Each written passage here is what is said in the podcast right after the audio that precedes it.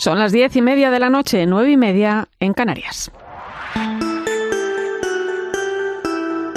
Irene Pozo. La linterna de la iglesia. Cope, estar informado.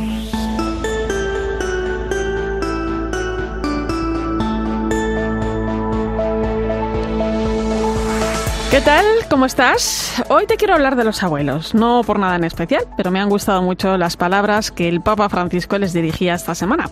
Ya sabes que está dedicando unas catequesis al valor de la vejez y recordando el ejemplo de fidelidad y coherencia del anciano, el anciano Eleazar, que no renegó de su fe aunque le costara perder días de vida, invitó a los mayores a demostrar que creer no es algo de viejos.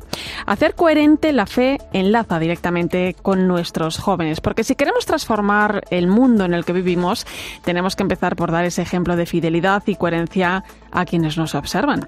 El Papa habla mucho de las relaciones intergeneracionales. En el primer mensaje que envió tras instituir la Jornada Mundial de los Abuelos, hablaba de que la vocación de la tercera edad es custodiar las raíces, transmitir la fe a los jóvenes y cuidar a los pequeños.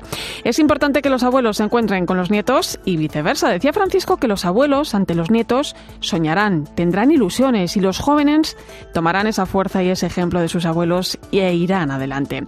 En un mundo donde nuestros jóvenes necesitan de referentes, en especial en las familias, los abuelos juegan un papel muy importante. A ellos, a los jóvenes, el Papa también los tiene muy presentes desde el inicio de su pontificado. Este mes precisamente les dedica su vídeo de intención de oraciones, el vídeo del Papa, luego lo escucharemos, y les pide escucha, valentía y servicio. Y también prestar atención a sus abuelos. Bienvenido a la linterna de la iglesia, te saluda Irene Pozo en este viernes 6 de mayo. La linterna de la iglesia. Irene Pozo. Cope, estar informado.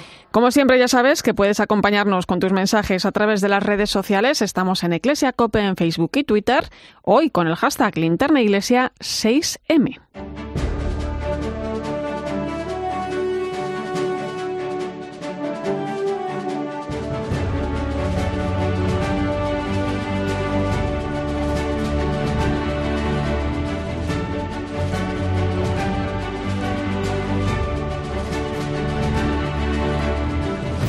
Repasamos hasta ahora las principales claves de la actualidad de la Iglesia. Lo hacemos con Nacho de Gamón. Buenas noches, Nacho. Buenas noches, Irene. Comenzamos hablando de ayuda a la Iglesia necesitada, que va a enviar un nuevo paquete de ayuda a Ucrania, valorado en 2 millones de euros para los sacerdotes y religiosos de la zona, que están prestando asistencia a todos los afectados por la invasión del ejército ruso. Esta mañana, en el acto que se ha hecho, en el que se ha hecho oficial el anuncio, ha participado desde Kiev la máxima autoridad de la Iglesia grecorromana en Ucrania, Monseñor Sviatoslav Shevchuk, quien ha recordado todos los esfuerzos que el Papa está haciendo para mediar entre los dos gobiernos, a pesar de que el Ejecutivo ruso ha despreciado cualquier vía diplomática. También ha criticado el comportamiento de la Iglesia Ortodoxa rusa y en concreto de su patriarca Kirill. Asegura que están lanzando un mensaje fundamentalista contra Occidente y se comportan casi como el Estado Islámico. Por último, ha querido agradecer la ayuda que ha prestado el pueblo español a través de la Iglesia en este conflicto que ha provocado ya más de 12 millones de desplazados en Ucrania. En cada parroquia que yo visité encontré los cajones de España con carteles. Estamos con ustedes. España con Ucrania. La gente lloró con las lágrimas eh, de la gratitud a todos ustedes. Precisamente Caritas Española también ha destinado una nueva partida de 3 millones de euros para Ucrania. Los fondos que serán destinados a las dos Caritas presentes en el país, Caritas Ucrania de rito griego y Caritas Spes de rito latino, servirán para atender a los afectados por la emergencia humanitaria provocada por la guerra en Ucrania. Hasta ahora, más de 706.000 personas han recibido ayuda dentro del país desde el inicio del conflicto y el 64% son mujeres.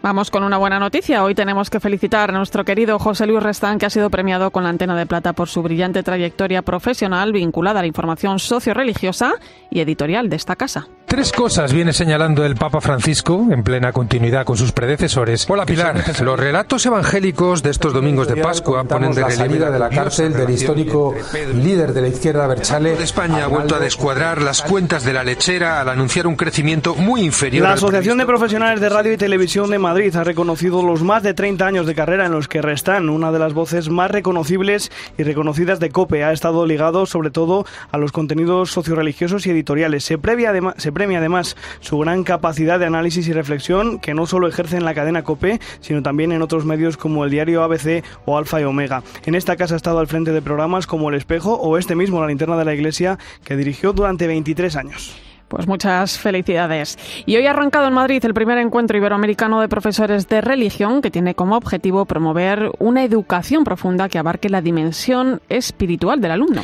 Desde hoy hasta el próximo domingo están participando 38 ponentes que buscan destacar la importancia del conocimiento de las religiones para entender la cultura contemporánea e impulsar la asignatura de religión y a su profesorado como elementos clave para desarrollar una formación plena del alumnado. José María de Moya es el director general de Siena Educación, uno de los organizadores. Nuestro propósito es reivindicar el papel de la, de la religión en estos tiempos más que, más que nunca como medio imprescindible para una formación integral de los alumnos que abarque eh, también la dimensión espiritual de la persona, no solo eh, formarles intelectual y humanamente, que está muy bien, sino también formarles eh, espiritualmente, por supuesto, en términos de libertad. La Hermandad Obrera de Acción Católica, la OAC, ha presentado esta semana el libro Ahora más que nunca, el compromiso cristiano en el mundo del trabajo. Un libro que recoge el testimonio de decenas de militantes de la OAC en estos 75 años de existencia de la Hermandad, que también están celebrando. La presentación corrió a cargo del secretario general de la Conferencia Episcopal Española, Monseñor Luis Arguello, y del secretario general de Comisiones Obreras, Unai Sordo. Yo tengo la impresión de que esa mística del, del capitalismo dominante ha, ha reducido a la persona individuo ha hecho del individuo que se crea autosuficiente e independiente, luego las cuentas no salen y la autosuficiencia y la independencia no acaba de ser ni verdadera ni posible, seguramente. Yo creo que se está disputando en una secuencia de varias crisis seguidas, sigamos a sociedades crecientemente despiadadas o a sociedades que se basen en la recomposición de un nuevo contrato social para el siglo XXI, que si se me permite la expresión creo que se puede llamar incluso de sociedades compasivas. Además, este miércoles 4 de mayo se han cumplido 25 años de la beatificación de Ceferino Jiménez Maya, el Pelé, la primera persona de etnia gitana en ser beatificada. Fue en 1997 cuando el Papa San Juan Pablo II reconoció el martirio de Ceferino ocurrido durante la persecución religiosa de los años 30 en nuestro país. Para celebrar la efeméride se ha estrenado el documental Las florecillas del tío Pelé, que cuenta con el testimonio de varias personas relacionadas con la pastoral gitana en nuestro país. Su director, el profesor Jesús Cortés, ha pasado por medio de Acope. De la historia de Seferino me llamó la atención ese pasar esa última noche en la cárcel.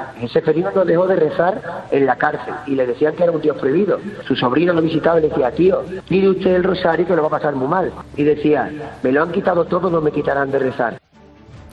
Obras Misionales Pontificias está celebrando este año su primer centenario. UMP lleva ya 100 años al servicio del Papa y de la misión, al menos como las conocemos ahora, porque la primera obra, la Asociación de la Propagación de la Fe, hoy conocida como Obra de la Propagación de la Fe, fue fundada hace 200 años por iniciativa de una mujer francesa, Pauline Jaricot, que será beatificada el próximo 22 de mayo. Pues precisamente este domingo se celebra la jornada de oración por las vocaciones y las vocaciones nativas, Nacho. Una jornada que quiere suscitar en todos los jóvenes la pregunta por su vocación y a la vez invitar a toda la comunidad cristiana a orar y acompañar las vocaciones que la Iglesia necesita en nuestro mundo. Sergio Requena es el director del secretariado de la Subcomisión Episcopal para los Seminarios y José María Calderón, el director nacional de Obras Misionales Pontificias. Nos invita a pedirle a Dios que envíe operarios a su mies, es decir, sacerdotes, religiosos, personas consagradas que con su testimonio pues lo hagan presente en medio del mundo. Entonces, fundamentalmente es una jornada de oración. La labor de los misioneros es siempre una labor que debería tender a ser temporal, mientras que la Iglesia en aquellos lugares donde está implantándose eh, sea capaz de promover y de cuidar sus propias vocaciones a la vida sacerdotal y a la vida religiosa. Pues Nacho, de Gamón, muchas gracias. Ha sido un placer, Irene.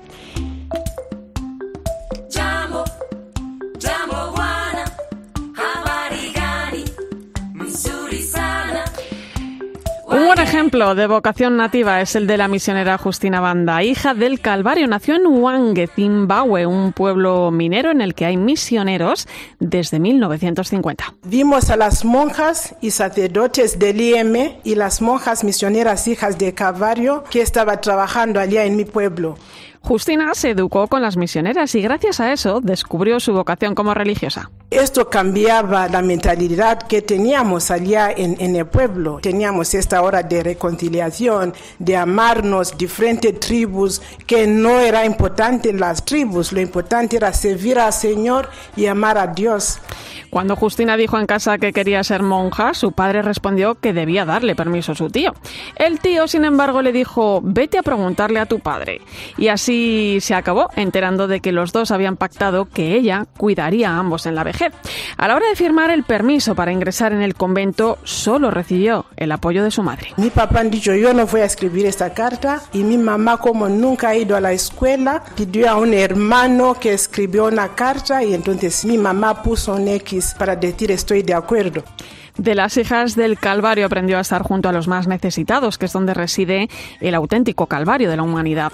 Ahora ya no hay hermanas españolas en su ciudad, solo quedan las nativas que conocieron a Dios a través de ellas. Gracias a Dios tenemos esta jornada de vocaciones nativas, porque a veces van los misioneros allá y ya terminamos, pero sabemos que la evangelización hay que estar siempre en comunión. Dice Justina que por eso es tan importante esta jornada de las vocaciones nativas. Tienen que seguir formando y educando a las que vengan después de ellas. Igual como en una familia, los padres no dicen ya casado hasta cuando Dios quiera. No, los padres están también allá al lado de sus hijos, ayudando, acompañando. Escuchas la linterna de la iglesia. Con Irene Pozo. Cope, estar informado.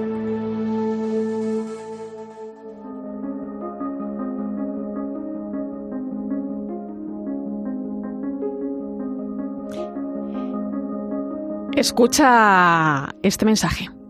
Tener a nuestro Padre como sacerdote, pues es una gracia infinita de Dios. Tanto él como mi madre, que en paz descanse, han seguido siempre la voluntad que Jesús ha querido para ellos en su vida. Y para nosotros es una gracia el verle entregado a la iglesia, confesando a los hermanos, estando pendiente de su comunidad parroquial de San Miguel y para toda su familia pues es un motivo de acción de gracias.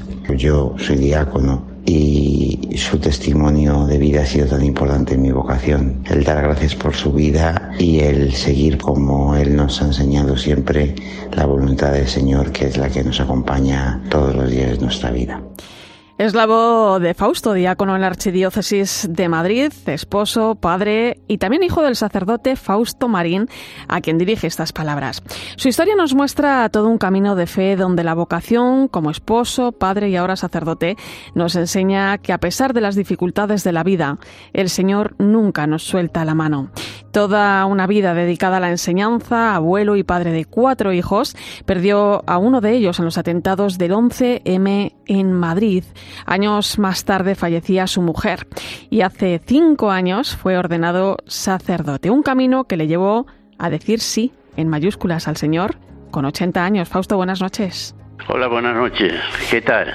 Eh, quizá lo que más impresiona de tu historia es ese camino nada fácil donde lejos de enfadarse uno con Dios por los obstáculos que se iban eh, poniendo ¿no? Eh, por delante, que iban surgiendo, acaba ordenado sacerdote. ¿Por qué te hiciste sacerdote? ¿Cómo fue tomando forma esa decisión, Fausto? Pues mira, eh, yo estaba de profesor, de director en, el colegio de Punta Galea en Las Rozas. Y llevaba yo la pastoral de confirmación, de comunión, de todos los del colegio. Y todos los años venía don Joaquín y esta, que gloria esté, a la confirmación y me decía, Fausto, ¿por qué no estás de diácono? Y, bueno, ya veremos a ver, ya veremos a ver. Pero ya el tercer año me fui de excursión con los alumnos de Cogo a Roma. Estuve allí una semana y por la tarde me iba a San Pedro, donde está San Pedro, San Pedro la cabecera de San Pedro. Bien. Y entonces ya lo pensé muchísimo. Y a mi señora, pues yo lo tenía al día porque eh, hemos, hemos estado muy unidos y estamos todavía, porque ella está en el cielo y yo estoy aquí, pero estamos muy unidos. Y, entonces yo se lo iba contando todo porque nos lo contábamos todo. Y ella me decía, yo lo, que tú quieras, pero si, si tienes que dar ese paso, tiene que ser coherente con lo que vas a hacer. Y yo cuando vine, pues me fui a ver a don Joaquín. Y qué sorpresa al abrir la puerta del despacho me dice, Fausto viene a decirme que quiere ser diácono. Y ahí comenzó. Ahí Y empezó la historia, sí, sí. Sí, sí, sí, y ahí gracias a Dios muy contento con nuestros altos y nuestros bajos porque somos humanos, pero muy contento, muy contento. Eh, Fausto, eh, fuiste también de. eh, nos estás contando que ahí fue como empezó ese camino, ¿no? Como diácono. Eh, eso es Sí. un ejemplo y un servicio que también le sirvió a tu hijo Fausto para seguir tus pasos, ¿no? Acabamos de escuchar esas palabras preciosas que te dedica. eh, y yo te quiero preguntar cómo reaccionó tu familia cuando, bueno, pues eh, tras fallecer tu mujer decides eh, ordenarte sacerdote. Mi- mis hijos contentísimos y conmigo, ¿eh? Y, y conmigo. Yo hice ejercicios espirituales con el padre Ad- Ardana y, y estuve en, en Pedreña, en fin, lo estuve madurando muchísimo. Pero gracias a Dios yo me, me dije, bueno, soy diácono. Ahora, me- lo- porque Lolita me lo decía, si, si alguna vez yo me voy, pues no te importaría si Dios te pide que seas sacerdote. Lo Mm. estuve madurando, lo estuve madurando y gracias a Dios, pues mira, ya llevo cuatro años, estoy muy encardinado ahí en la parroquia de San Miguel. Ahora mismo, como te decía, vengo de decir misa y a, las ocho y media ya estaba en el confesionario. Mí, en el confesionario en San Miguel tiro muchas horas. Los domingos desde las ocho y media hasta las dos y media de la tarde estoy en el confesionario. Pero lo hago muy contento y doy gracias al Señor. Porque inclusive algunas veces, cuando algún hermano se confiesa y se va, cierro la puerta del confesionario y yo no. Se Ujú. ve la situación que tenemos. Pero eh, se ve ahí la hambre de Dios. Y eso es lo bueno y lo que nos fortalece a nosotros es ver e- esa hambre de Dios. Fausto, eh, en la confesión está el perdón y tú de eso sabes mucho. Pues, pues sí, claro que sí, muchísimo, porque eh, sufrí mis eh, en mis propias carnes lo de Vicente. la- la- y cuando eh, los- a los tres o cuatro días vino un periodista, que no quiero decir ni el nombre ni el periódico, y me dice, ¿por qué no va- te pagarían el viaje, irías con tu señora a Marruecos a perdonar? Digo, no, no, si yo no necesito ir a Marruecos a perdonar. Yo perdono, ya estoy perdonando. Yo me acuerdo que cuando vino al, al IFEMA, don, el señor obispo, me, me abracé a él y le dije, estos son unos hijos de... Y después le dije, no, no son hijos, porque los, padres no tienen la culpa de que los hijos seamos como somos. Y ahí es donde estoy y además, gracias a Dios, do- doy gracias y todos los días le pido al Señor ser fiel como hace cinco años cuando me ordené. Guardar mi vocación, claro. entregarme a mis hermanos y entregarme a mi parroquia y a la iglesia. Y llega el sacerdocio con 80 años. No todos los días se ordena uno sacerdote a esa edad, Fausto. Imagino que no ha sido un camino fácil, como nos estás contando. ¿Quién te ha ayudado especialmente en todo este proceso? Eh, don, don Joaquín fue muy... eh, no- y con el padre Ponce. Ujú. Y como, como sacerdote, eh, Fausto, que, que vas a cumplir cinco años, estás en la parroquia de San Miguel Arcángel, eh, en el madrileño barrio de Carabanchel, llegas al sacerdocio con mucha experiencia de vida y de fe, pero en estos años, eh, ¿qué te ha enseñado ser sacerdote? ¿Cómo lo estás viviendo en esta última etapa de tu vida? Pues mira, lo estoy viviendo porque eh, he tenido suerte de que estamos ahí un equipo de sacerdotes y lo vivimos. To- todas las semanas tenemos nuestras reuniones inclusive tenemos nuestra corrección fraterna. Y eh, vivo es que lo más importante en toda vocación no- ya no sea sacerdote sea de lo que sea es vivirlo. Y cómo se tiene que vivir como si fuese el primer día. Yo siempre me acuerdo de cuando estaba echado en tierra, cuando estábamos cantando las letanías, yo le decía al Señor, Señor, si a sacerdote como tú quieres, adelante, y si no, que pase cualquier cosa y no seguimos. Y estoy contentísimo, sí. ¿Qué ha sido lo más fácil y lo más complicado de este camino al sacerdocio? Lo más fácil, que el Señor nos llama, porque el Señor está ahí. de- de- de- y, lo, y lo más difícil, di- difícil yo sí te digo, a lo mejor no te miento, ¿eh? soy feliz. soy feliz y además y además eh, en el confesionario yo me llevo mu- muchas horas y disfruto en el confesionario qué, qué lástima decir disfruto cuando le perdonas como yo le digo a mis hermanos yo no yo soy tan pecador como tú o más pero el Señor me ha dado un poder grandísimo para perdonarte los pecados. Y además, Irene, es que se te ponen los pelos de punta. Y todos los días, si haces un examen de lo que fue tu primer día de sacerdote, vives el sacerdocio. Eh, Fausto, escuchábamos antes a tu hijo Fausto. Eh, yo siempre os digo, Fausto padre, Fausto hijo. Bueno, pues Fausto hijo nos contaba, eh, bueno, pues qué significa para él tu vocación, ¿no? Él es diácono permanente también. ¿Qué significa para ti la suya? Pues para mí significa un agradecimiento total a Dios. Además, Fausto es muy buena persona, yo sé que, que es coherente con su obligación como diácono, eh, tiene tres niños, a su señora y además un ejemplo de, a, seguir, eh, como diácono y como, como padre y como miembro de la sociedad. Y mañana celebración, mañana tenéis celebración familiar y muchas vocaciones en esta familia. Ah, sí, mañana tenemos, tenemos la comunión de mi nieta Ana, María, perdón, de, que es la hija de Fausto, preciosa. Ayer me enseñaron una foto que estaba confesándose su primera confesión y de verdad que me emocioné muchísimo. Pues querido Padre Fausto Marín, que esa felicidad y vida plena entregada al Señor, a la Iglesia, siga llenando tu corazón, el de tu familia y el de tantas personas que te rodean. Yo estoy segura que tanto tu hijo Vicente como Lolita, tu mujer, están muy orgullosos y además os acompañarán mañana desde el cielo. Un fuerte abrazo. es, que, eso, lo tengo, pero asumido totalmente, Irene. Mm. Mi mujer Lolita está en el cielo y Vicente está en el cielo y además que lo digo y lo, y lo, y lo subrayo y, lo escribo con mayúscula, es que están en el cielo y ellos nos asisten desde allí. Eso es. Ellos están mejor que nosotros, porque allí no hay ni dolor, ni tristeza, ni nada, sino allí están disfrutando de la presencia de Dios pues es, es, lo que es con esa esperanza con la que hay que, que, vivir, Fausto. Un fuerte abrazo y a disfrutar mañana de esa celebración. Gracias, Irene. Irene Pozo. La linterna de la iglesia. Cope, estar informado.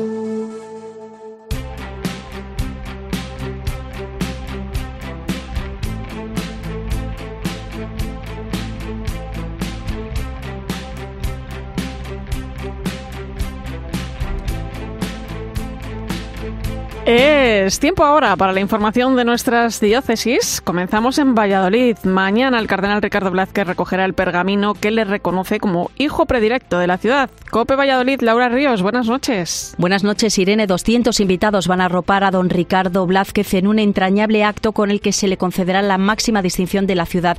El acto comenzará en la plaza sobre la que se asienta la catedral a las 12 del mediodía, pero antes, acompañado por el alcalde de la ciudad, Oscar Puente, promotor de esta distinción, firmará en el libro de honor. A mediodía llegarán a la plaza de Portugalete escoltados por agentes de gala de la Policía Municipal. La figura será glosada por el alcalde, quien enumerará los méritos que le han valido a don Ricardo para ser hijo predilecto de Valladolid. Lo recibe con humildad y cercanía, como ha ejercido su ministerio. Yo he querido cumplirlo con dedicación sacrificada, con perseverancia, con cercanía a todos. Con este reconocimiento prepara su retirada discreta y en silencio a la espera de que el Papa le conceda la autorización. De hecho, presentó la renuncia por edad al cumplir los 75 años. Hoy tiene 80.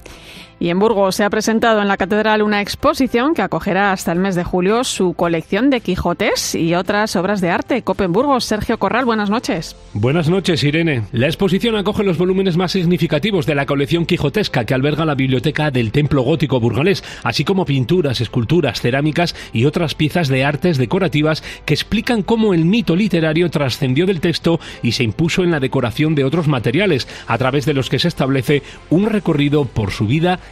y hazañas. El comisario de la exposición es Juan Carlos Elorza. En la parte dedicada a Cervantes hemos recurrido a una serie de cuadros, de lienzos sobre la figura de Cervantes desde que se enroló en las tropas españolas para posteriormente asistir a la batalla de Lepanto. Las pinturas hechas son de 1800. La exposición puede verse hasta el 24 de julio en la Sala Valentín Palencia de la Catedral de Burgos. Y en Valencia este fin de semana se celebra el comienzo del año jubilar con motivo del primer centenario de la coronación canónica de la Virgen de los Desamparados. Cope en Valencia, Santi Pacheco, buenas noches. Buenas noches, Irene. Esta misma tarde se han celebrado ya las vísperas pontificales con las que han comenzado esos actos oficiales de celebración de la fiesta de la Virgen de los Desamparados, que es patrona de Valencia y que además este año inician un año jubilar porque conmemoramos el centenario de la canonización de la imagen de la patrona. Recuperamos además el formato tradicional en todos los festejos del fin de semana, después de un par de años en los que por culpa de la pandemia se habían evitado actos multitudinarios. En el programa de actos hay un poquito de todo, conciertos, danzas de baile tradicional, fuegos artificiales casi obligados aquí en la Tierra de la Pólvora y por supuesto celebraciones religiosas. El día grande es el domingo, a las 5 de la madrugada la misa de descoberta en la que se descubre la imagen de la Virgen. Luego a las 8 la llamada misa de infants en la plaza que lleva su nombre. A las 10 y media traslado de la imagen desde su basílica hasta la catedral. A las 12 misa pontifical y a las 6 de la tarde procesión general por las calles del centro de la ciudad. Y seguimos pendientes del estado de salud del obispo emérito de la diócesis de Getafe, Monseñor Joaquín María López de Andújar, 79 años de edad, que permanece ingresado en estado grave por COVID-19 en el Hospital Universitario de Getafe, donde tuvo que ser intubado tras acudir el sábado pasado al centro sanitario. En el último parte de médico de ayer, la diócesis madrileña señala que continúa en una situación estable dentro de la gravedad.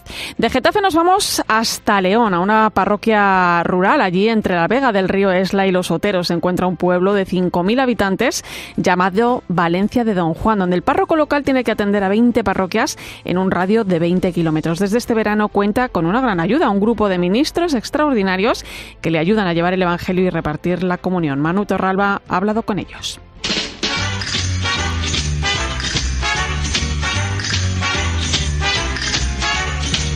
En la parroquia de Valencia de Don Juan, en León, dos sacerdotes tienen que llevar 20 pueblos ellos solos. El problema es que son localidades de menos de 20 habitantes, están dispersas y las carreteras no son las mejores. Desde aquí de Valencia a uno de ellos, pues son 20 kilómetros. Entre ese intermedio, pues están todos.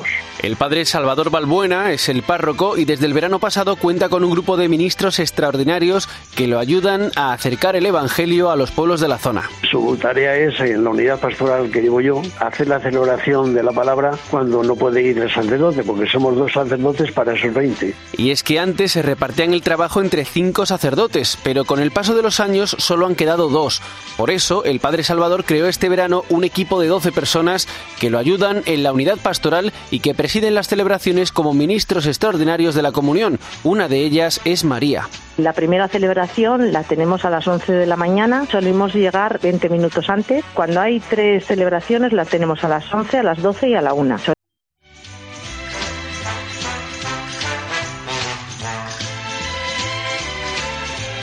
A partir de las 11 de la noche, las 10 en Canarias, hablamos del interesante coloquio con la prensa organizado por Ayuda a la Iglesia Necesitada esta mañana con el arzobispo mayor de la Iglesia Greco-Católica de Ucrania. Agradecía la solidaridad del pueblo español y destacaba la existencia de una unidad ecuménica no conocida hasta ahora. Recuerda que estamos en Iglesia Cope en Facebook y Twitter, hoy con el hashtag Linterna Iglesia 6M.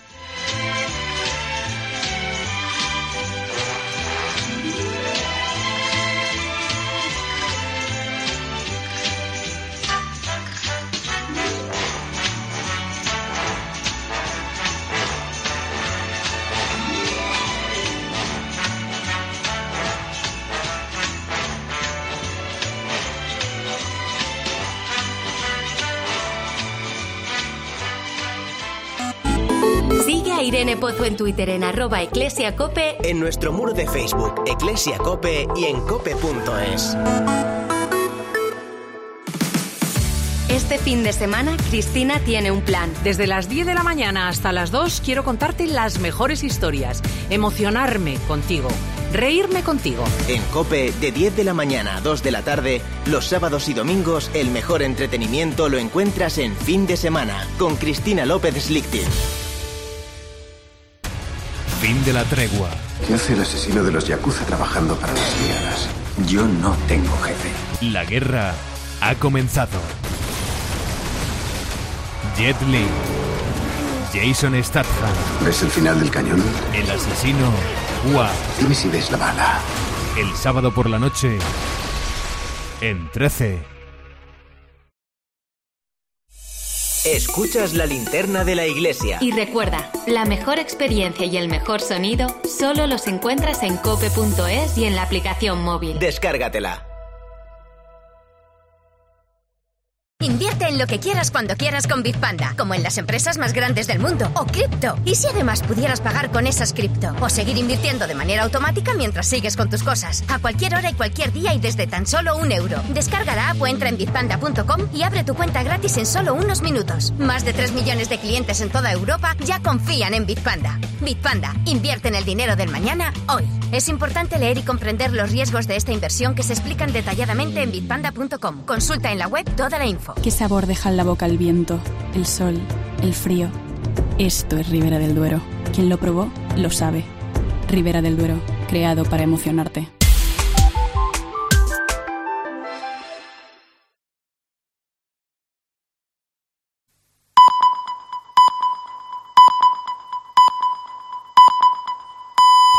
Son las 11 de la noche, las 10 en Canarias.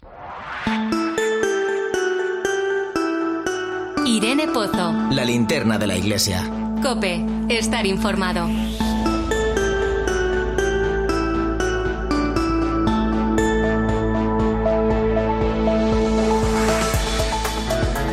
Como cada viernes hasta ahora ponemos rumbo al Vaticano, donde se encuentra ya de vuelta nuestra corresponsal Eva Fernández. Buenas noches. Muy buenas noches, Irene. Eva, hemos visto por primera vez al Papa usar silla de ruedas a causa de la dolencia que viene arrastrando en la rodilla. Por el momento sabemos que se ha sometido a una infiltración. A ver si le ayuda un poco en su recuperación. Sí, sí, desde ayer mismo estamos viendo al Papa en esta silla de ruedas que nos ha llamado tanto la atención, aunque no se descarta que ya la haya utilizado antes en alguno de sus desplazamientos. Lo que pasa que públicamente no lo habíamos visto, ¿no? El pasado lunes los médicos le recetaron 10 días de reposo absoluto que vamos, absoluto, absoluto no es que esté siendo, ¿no? Porque apenas ha disminuido su agenda de encuentros, aunque eso sí, la mayor parte de ellos están siendo en Santa Marta y no en el Palacio Apostólico para evitar traslados y siempre permanece sentado. ¿no? El pasado miércoles, al finalizar la audiencia general, volvió de nuevo a pedir disculpas a los peregrinos por no poder acercarse a saludarlos, pero, pero yo te digo que fueron ellos los que salieron ganando, porque en estos momentos se hace una larga fila, en lugar de acercarse el Papa son ellos los que se acercan hasta la silla donde se encuentra. Y como, como estamos contando mm, lo que el Papa sabemos lo que tiene, porque mm, por ahí se lee, se escucha que si tiene algo más grave, ¿no? Y el Papa el Papa realmente lo que tiene es esta agonalgia aguda en la rodilla derecha debido al desgaste del cartílago y desde el lunes, eh, como, como, has comentado, están realizándole infiltraciones. No solo ha sido un día, está recibiendo varias eh, de estas inyecciones, de estas infiltraciones para reducir el dolor y acelerar la recuperación. De momento, su próxima gran cita pública, además de la audiencia del próximo miércoles, no olvidemos que será el, el próximo domingo cuando va a canonizar a Charles de Foucault, a Tito Bransma y a otros nuevos El 15 de mayo, sí. Está el caer, parece mentira. ¿Te acuerdas cuando hablábamos del 15 de aquí hemos hablado efectivamente de ambos. parecía que iba a ser eh, mm, dentro de mucho tiempo y ya lo tenemos a la vuelta de la esquina. Y ahí el Papa, pues se suponemos que estará deseando estar bien para, si no puede eh, presidir eh, esta, esta gran canonización en la Plaza de San Pedro, pues al menos estar, estar presente, por supuesto. Oye, esta semana el, periódico italiano Corriere della Sera publicaba una entrevista con el Papa Francisco donde, eh, bueno, entre otras cosas, hablaba de que ha pedido reunirse con Putin en Moscú, aunque por el momento no ha habido respuesta, ¿qué sabemos?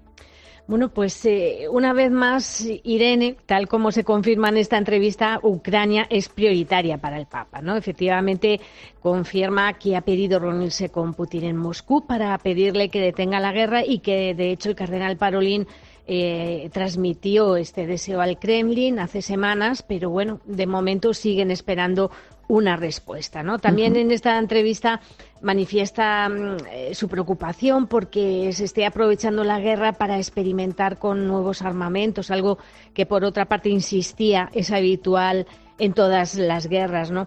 Y Ucrania no solo en esta entrevista, sino a lo largo de la semana, como está ocurriendo desde el inicio de, la invasión, Ucrania mm, ha seguido estando presente en el resto de, de audiencias y por aquí incluso Irene no se descarta que el Vaticano esté moviendo hilos para que se celebre una conferencia internacional en la que se intente llegar todos los países unidos en la misma mesa eh, esperando incluso que este Rusia se intente llegar a un acuerdo de paz.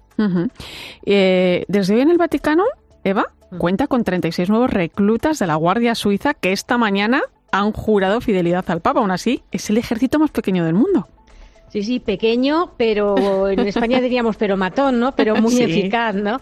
Ha sido una ceremonia, como siempre, espectacular ya no solamente porque mm, eh, he tenido la ocasión de ver por la Plaza de San Pedro las familias, eh, muchas de ellas vestidas eh, con trajes tradicionales que nos recuerdan pues los, los, trajes tradicionales de, Suiza, los del sur de Alemania, ¿no? Pero es que el ritual del juramento es muy llamativo. El, capellán es el primero que, que pronuncia las palabras claves en las que Em, se jura servir con fidelidad y con lealtad y con honor al Supremo Pontífice, sacrificando incluso si fuera necesario la propia vida para defenderlo, ¿no?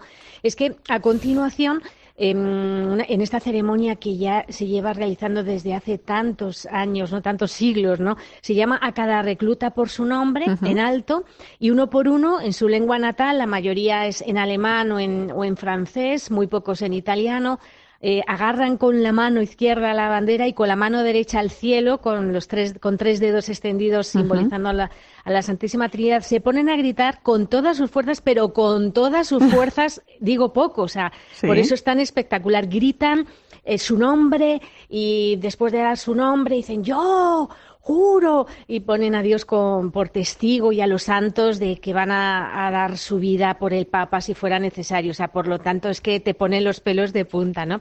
Y antes eh, del juramento, el Papa les ha recibido y les ha animado a seguir dando testimonio cristiano con su vida. Ha sido una audiencia muy, muy sorprendente porque el Papa, imaginaros, eh, sentado en la silla, como estamos contando, pero todos estaban a su alrededor, eh, pero cuadrados, o sea, rindiendo honores porque estaban ante el Papa. Entonces el Papa les estaba hablando, solo estaban ellos, no estaba su familia, pero claro, el Papa estaba rodeado como de, su mini ejército, ¿no? Todos cuadrados, em, rindiendo honores al Papa y el Papa, mientras tanto, pues les ha asegurado que estaba orgulloso de ellos. Y ha tenido un, detalle muy bonito porque al despedirse ha recordado a un, a un joven guardia suizo que lamentablemente ha fallecido recientemente, no ha sido en el Vaticano, ha sido en Suiza por un, por un accidente fortuito, ¿no? Y ha pedido oraciones por él y se veía como a algunos eh, les caían lagrimones porque era un compañero suyo muy querido con el,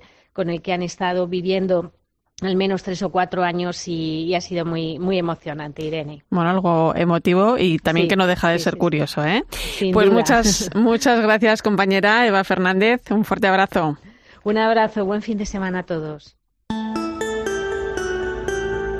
Irene Pozo. La linterna de la iglesia. Cope, estar informado.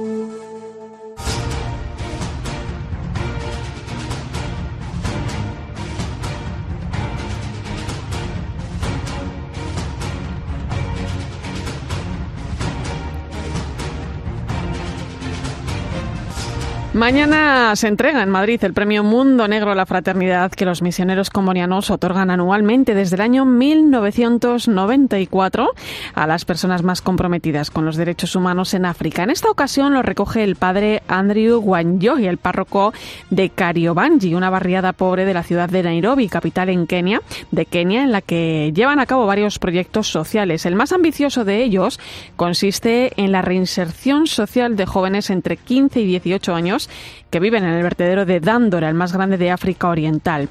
El padre Andrew cuenta que ahora mismo hay unos 80 chicos inmersos en este proyecto de tres fases que tiene como objetivo final que aprendan un oficio a través de un curso de formación profesional. El contacto tiene lugar donde se viene solamente a conocer el lugar y solamente se viene y se va. Después de un año y donde, el padre los lleva a un programa donde es residencial, la última etapa, donde se van a aprender como un curso, como un profesional. Y esta semana, el director de la obra de Oriente, Monseñor Pascal Golnit, ha estado en Madrid presentando la labor que llevan a cabo en Oriente Medio. Allí ha contado cuál es la situación de los cristianos en la zona, que sufren discriminación y persecución en muchas ocasiones. Ha pedido que se construyan puentes entre cristianos y musulmanes para trabajar juntos y ha calificado de auténtica locura la invasión de Ucrania por parte del ejército ruso. Con más de 160 años de compromiso a favor de los cristianos de Oriente, la obra de Oriente está presente en 23 países de Medio Oriente, el Cuerno de África, Europa del Este y la India. Nos lo cuenta Clara Fernández. La obra de Oriente lleva más de 160 años de compromiso a favor de los cristianos de Oriente Medio, con presencia en 23 países. En 1856 fue fundada en Francia bajo la protección del arzobispo de París y la dirige en la actualidad Monseñor Pascal Golnich. La obra de Oriente apoya la misión de los cristianos de Oriente y por eso tenemos la alegría de ser testigos de su acción y tratamos de darla a conocer en Francia. En la actualidad la obra de Oriente la componen más de 200 voluntarios que trabajan por mejorar las condiciones de los cristianos perseguidos. Así lo cuenta su director. Se dedican a la educación universal, la salud, la acogida de los más pobres y la defensa del patrimonio.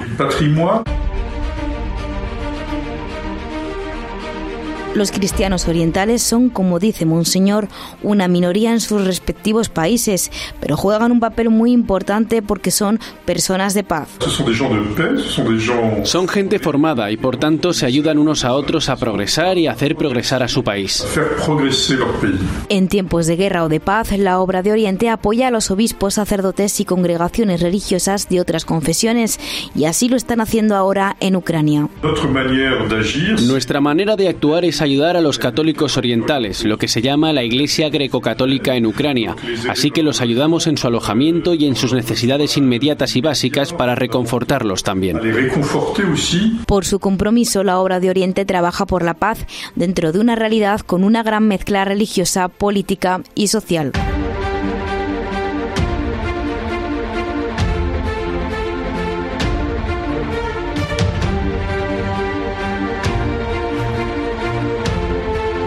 Pues enseguida llegamos al tiempo de tertulia, 11 y 11 minutos de la noche, una hora menos en Canarias.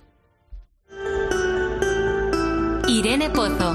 La linterna de la iglesia. Cope, estar informado. Me acompañan en este tiempo de análisis José Beltrán, director de la revista Vida Nueva. Buenas noches. Muy buenas noches. Y Teresa Conte, directora del Máster Universitario de Doctrina Social de la Iglesia, Universidad Pontificia de Salamanca. Bienvenida. Muchas gracias, Irene. ¿Qué tal? Me ha parecido muy interesante la intervención del, arzobispo mayor de la Iglesia Greco-Católica de Ucrania, Monseñor eh, Chevchuk. Oh, no me sale ni el nombre. es, complicado, es, complicado. Chevnuk. Esta mañana, en el coloquio con la prensa que ha organizado Ayuda a la Iglesia Necesitada en España, agradecía la ayuda que llegaba desde aquí. Decía que veía muchas cajas procedentes de nuestro país en las parroquias y, y recordemos que ya son más de 12 millones de ucranianos los que han tenido que huir por la guerra, cinco de ellos como refugiados fuera de Ucrania. Pero aún hay muchas personas, eh, bueno, pues que se encuentran en el país. La necesidad es grande, no solo de productos o enseres, también espiritual. Y él decía que estaba orgulloso de sus obispos, de sus sacerdotes, sus religiosos, porque no han abandonado sus parroquias, ¿no? Ayudan a quienes quieren huir, pero también a los que se quedan. Por ejemplo, contaba que el obispo de, Jacob daba de comer cada día a dos mil personas en su catedral. Sí, no, sobre todo lo que a mí me sorprendía esta mañana cuando, cuando lo escuchaba era la naturalidad con la que hablaba, ¿no? Es decir, pues lamentablemente eh, en estos dos meses de guerra se han tenido que acostumbrar a todos, ¿no? Y, a todo, y supongo que, que, ya están muy llorados, ¿no? Y, mm. y, eso le hace... Y él empezaba, dice, yo saludo a todo el mundo con el Cristo ha resucitado, ¿no? Y cómo nos cuesta a nosotros reponernos de cualquier problema nuestro cotidiano y tú dices, y él está entre las bombas, está evitando, buscando la manera de evitar la muerte, ayudando a gente que está pasando situaciones catastróficas y sin embargo no pierde la esperanza, ¿no? Y, confía y agradece toda la ayuda, ¿no? Yo me quedo con, con eso, que a mí me ha dejado completamente noqueado. Teresa. Sí, no, la verdad es que es impresionante em, visto desde aquí, ¿no? El coraje del de ese pueblo, que eso es indiscutible, pero también el coraje que tienen que tener quienes de alguna manera se ponen al frente, ¿no? De las comunidades, poner esperanza donde lo natural muchas veces, vamos, lo natural lo, es la desesperanza, las ganas de vivir frente frente al odio o el triunfo de la barbarie, ¿no? Yo creo que al final las comunidades cristianas que están en Ucrania hoy, además él lo decía, ¿no? Ante las fosas no importa quién es protestante, ortodoxo o católico, porque al final las bombas rusas, los misiles rusos no distinguen, ¿no?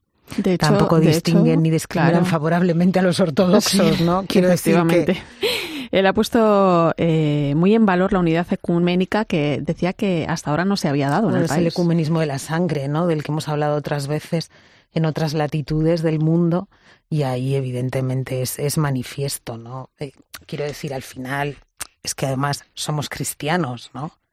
Eh, y el problema es que en la guerra en Ucrania se están matando hermanos eslavos y hermanos cristianos, ¿no? Con lo cual, em, la o sea, la guerra es una barbarie, ¿no? Pero yo creo que ese, esa guerra fratricida todavía es, o, nos resulta más escandalosa todavía, ¿no? Y realmente ese testimonio, ¿no? Cuando lo, es que a mí eso me ha, porque las imágenes las estamos viendo, estamos viendo cómo se reza frente a las fosas, estamos viendo cómo se entierra, ¿no? Y que él resaltara eso, ¿no? Al final es sí, es el ecumenismo de la, el ecumenismo de la sangre el que están compartiendo en estos momentos. ¿no? Ha valorado mucho también el esfuerzo del Papa Francisco para, para parar la guerra. Eh, contaba que, que, bueno, lo que nos avanzaba Eva hace unos minutos, ¿no? que se ha mostrado dispuesto incluso a viajar a Moscú a pesar de su dolencia de, de rodilla. Y es una autoridad moral muy importante que ya se ofreció a llevar a cabo una mediación, pero los rusos no están respetando la diplomacia, decía. Y hablaba también del comportamiento del patriarca ortodoxo de Moscú, que no ayudaba precisamente a esta, a esta situación.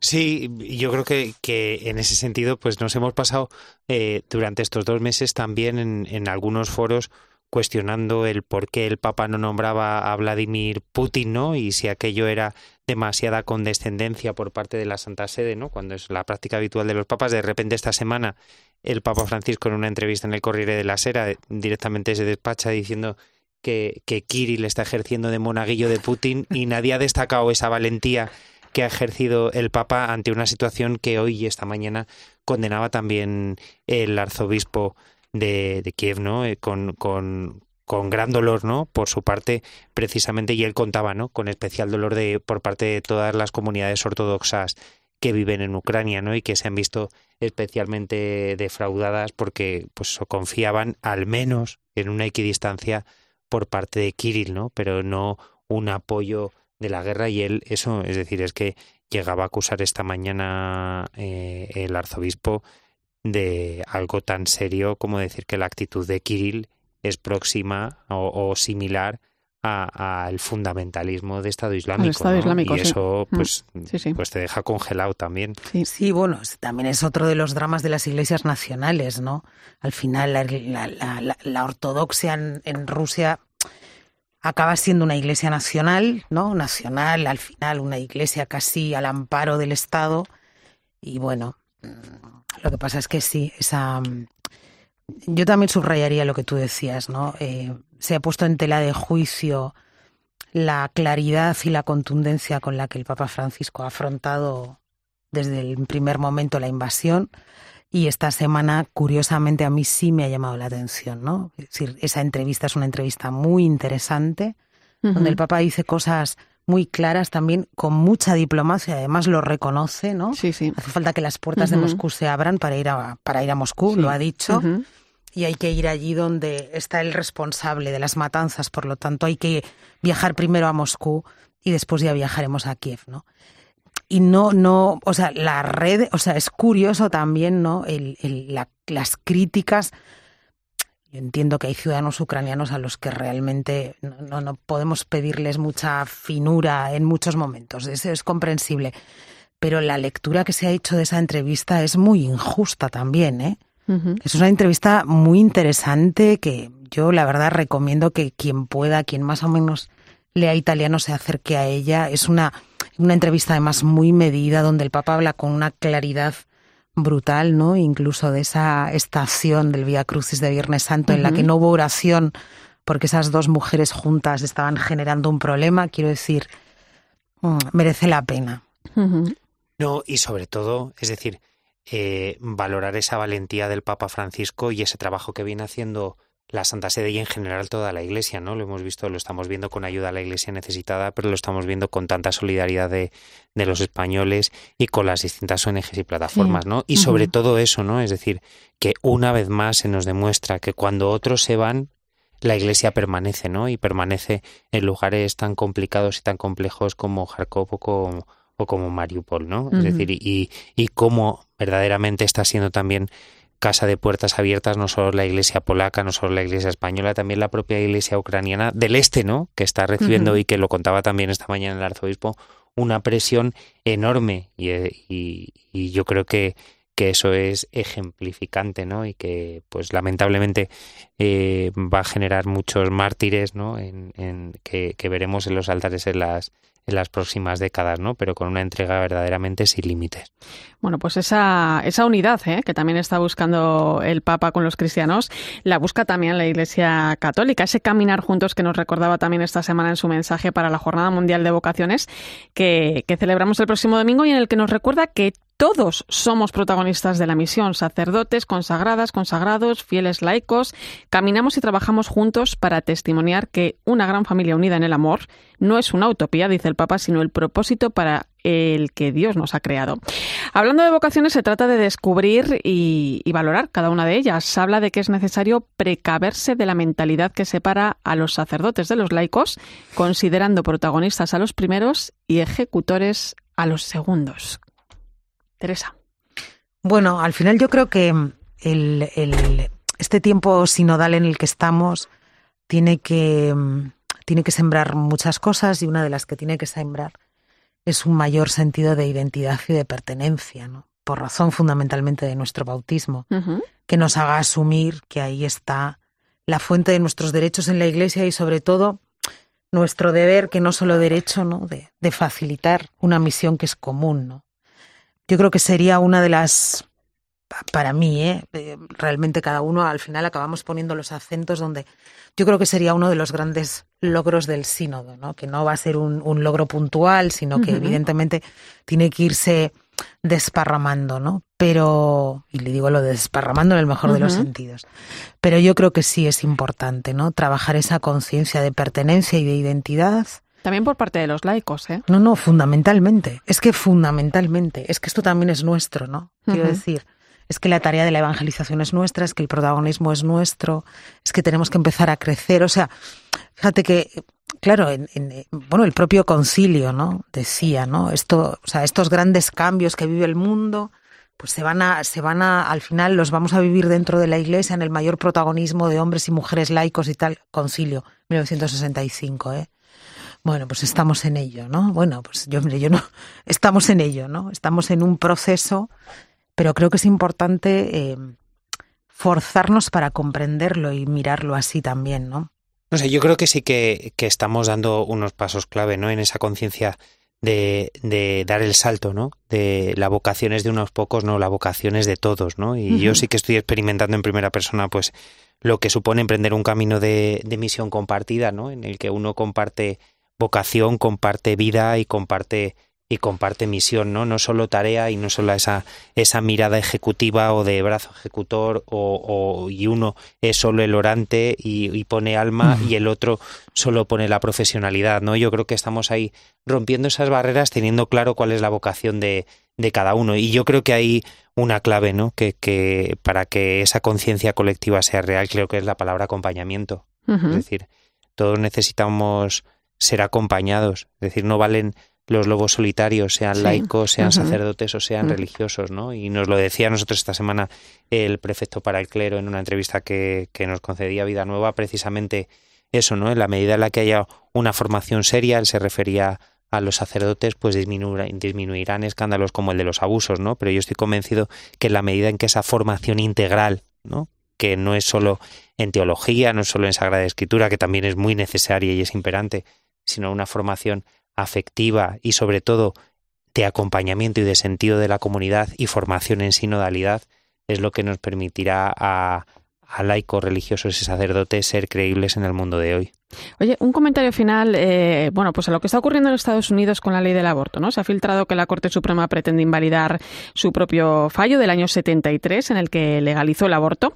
Eh, ¿Qué dice esta ley? ¿Cómo lo podemos interpretar? ¿Qué supondría su, eh, su invalidación? ¿Podría pasar algo similar aquí en España? Bueno, eh, estamos, me iba a ser un chiste, porque semana de filtraciones, ¿eh? realmente. Pero bueno, dicho esto, que la cosa, la cosa es seria, ¿no? Bueno, lo que supone fundamentalmente es que dejaría de ser una legislación de ámbito mm, estatal, ¿no? Ay, de ámbito estatal, perdón, de ámbito federal y al final el ejercicio de lo que algunos llaman el derecho al aborto o el ejercicio del aborto quedaría eh, sometido a las, a las legislaciones de los diferentes estados, ¿no? Em, ¿Podría pasar algo aquí similar? Bueno, en España es, la legislación en materia de aborto no es competencia de las comunidades autónomas. La ley es una ley estatal. Llevamos, si no me equivoco, creo que 12 años. 2010 se aprobó, se aprobó la ley. 12 años con un recurso en el Constitucional. Correcto. Quiero decir. Pero con independencia de esto, eh, con independencia de lo que suceda con la ley, ¿no? Yo creo que aquí hay un tema que, que no está cerrado, que ese dogma de que el aborto es un derecho, para algunos un dogma, está en tela de juicio y que quizás hay que echar el resto, ¿no? En la defensa, pero en serio, de lo que significa el derecho a la vida, ¿no? Sí, yo creo que ahí lo, lo, comentaba el otro día en la clausura de la plenaria de la conferencia episcopal el secretario general Luis Argüello, ¿no? De cómo en su encuentro con el Papa cuando le presentaron el, el, documento sobre la objeción de conciencia, el Papa les instaba, ¿no? A que lo que lo que toca hacer ahora, muy bien la objeción de conciencia, pero promover conciencia, promoción de la conciencia, ¿no? Que es cómo defendemos en positivo, cómo apostamos por la vida en positivo y cómo revertimos ese mensaje, pues de tanta gente que considera el aborto como un derecho y en cambio el derecho a la vida no lo consideran como algo así, ¿no? Es decir, ¿cómo pasa? Damos ese salto que es donde nos la jugamos. Pues José Beltrán, Teresa Conte, ha sido un placer como siempre. Gracias por vuestro análisis, siempre certero. Hasta otra. Gracias a ti volveremos. Y el sonido con el que nos despedimos hoy es el del videomensaje del Papa Francisco para este mes de mayo, que dirige a los jóvenes para que tomen a la Virgen de ejemplo y escuchen a sus mayores para aprender de su experiencia. Cuando pienso en un modelo en el que ustedes, los jóvenes, se puedan sentir identificados, siempre me viene a la cabeza nuestra madre, María. Ella fue valiente y decidida al decir sí al Señor. Sigan su ejemplo, arriesguense. No olviden que para seguir a María necesitan discernir lo que Jesús quiere de ustedes, no lo que a ustedes se les ocurre que pueden hacer. Y en este discernimiento es de gran ayuda escuchar las palabras de los abuelos. Gracias por acompañarme esta noche en la linterna de la iglesia. Te dejo ahora con el partidazo de Cope y Joseba Larrañaga. Escuchas la linterna de la iglesia. Con Irene Pozo. Cope, estar informado. Escuchas Cope. Y recuerda, la mejor experiencia y el mejor sonido solo los encuentras en cope.es y en la aplicación móvil. Descárgatela. Un viaje es mucho más que desplazarse de un lugar a otro. También es componer una canción o escribir historias que nos hagan viajar. Un viaje es crear una receta única. Y muchos de estos viajes han comenzado con una botella de Ramón Bilbao. El viaje comienza aquí. Por fin nuestra propia casa. Ay, sí, cariño. Pero esta ventana no cierra. ¿Se avecinan reformas? En Bricor, nuestro proyecto principal es tu casa. Confía en nosotros para conseguir tu ambiente ideal. Suelos, puertas y ventanas, armarios. Cerraduras y bombines, mirillas. Ven a visitarnos y verás todo lo que Bricor puede hacer en tu hogar. Búscanos en Hipercor y el corte inglés. En tienda, web y app. Donde pongo el ojo, pongo la oferta. Dos gafas de marca con antirreflejantes por solo 89 euros. Infórmate en soloptical.com. Fin de la tregua. ¿Qué hace el asesino de los Yakuza trabajando para las criadas? Yo no tengo jefe. La guerra ha comenzado. Jet Li. Jason Statham. ¿Ves el final del cañón? El asesino. Hua. Dime si ves la bala. El sábado por la noche. En 13. Esto es muy fácil. Ahora que todo sube, ¿tú no me ayudas con el precio de mi seguro? Pues yo me voy a la mutua. Vente a la mutua con cualquiera de tus seguros y te bajamos su precio, sea cual sea. Llama al 91 555 5555. 91 555 5555. Esto es muy fácil. Esto es la mutua. Condiciones en mutua.es. Tu mejor aliado para un efecto buena cara. La nueva Didi Cream de Atashi, tratamiento 8 en 1, el top de las celebrities. Efecto glow al instante. No make-up, make-up. Hidrata, minimiza poros, atenúa manchas, reduce arrugas y protege. Elige el tono que más se adapte a ti. Atashi Didi Cream de Pergal Laboratorios. De venta en farmacias para farmacias del corte inglés y plataformas online. ¿Me conviene cambiar de tarifa de la luz? ¿Qué producto es el que más ha subido? ¿Peligra el gas de Argelia? Eso de lo que todo el mundo habla en la calle y te afecta, solo se lo escuchas a Pilar García de la Granja de lunes a viernes desde las 6 de la mañana en Herrera en Cope con Carlos Herrera. El tope de gas lo van a pagar los consumidores en la factura, pues claro. Ver para creer, resulta que... Y también a las nueve y media de la noche en La Linterna con Ángel Expósito. 86 euros megavatio hora y hoy 226. Porque las renovables son perfectas si llueve, si hace sol y si hace... El mejor análisis para saber cómo afecta a tu bolsillo lo que sucede a tu alrededor lo encuentras con Pilar García de la Granja en Herrera en Cope y en La Linterna.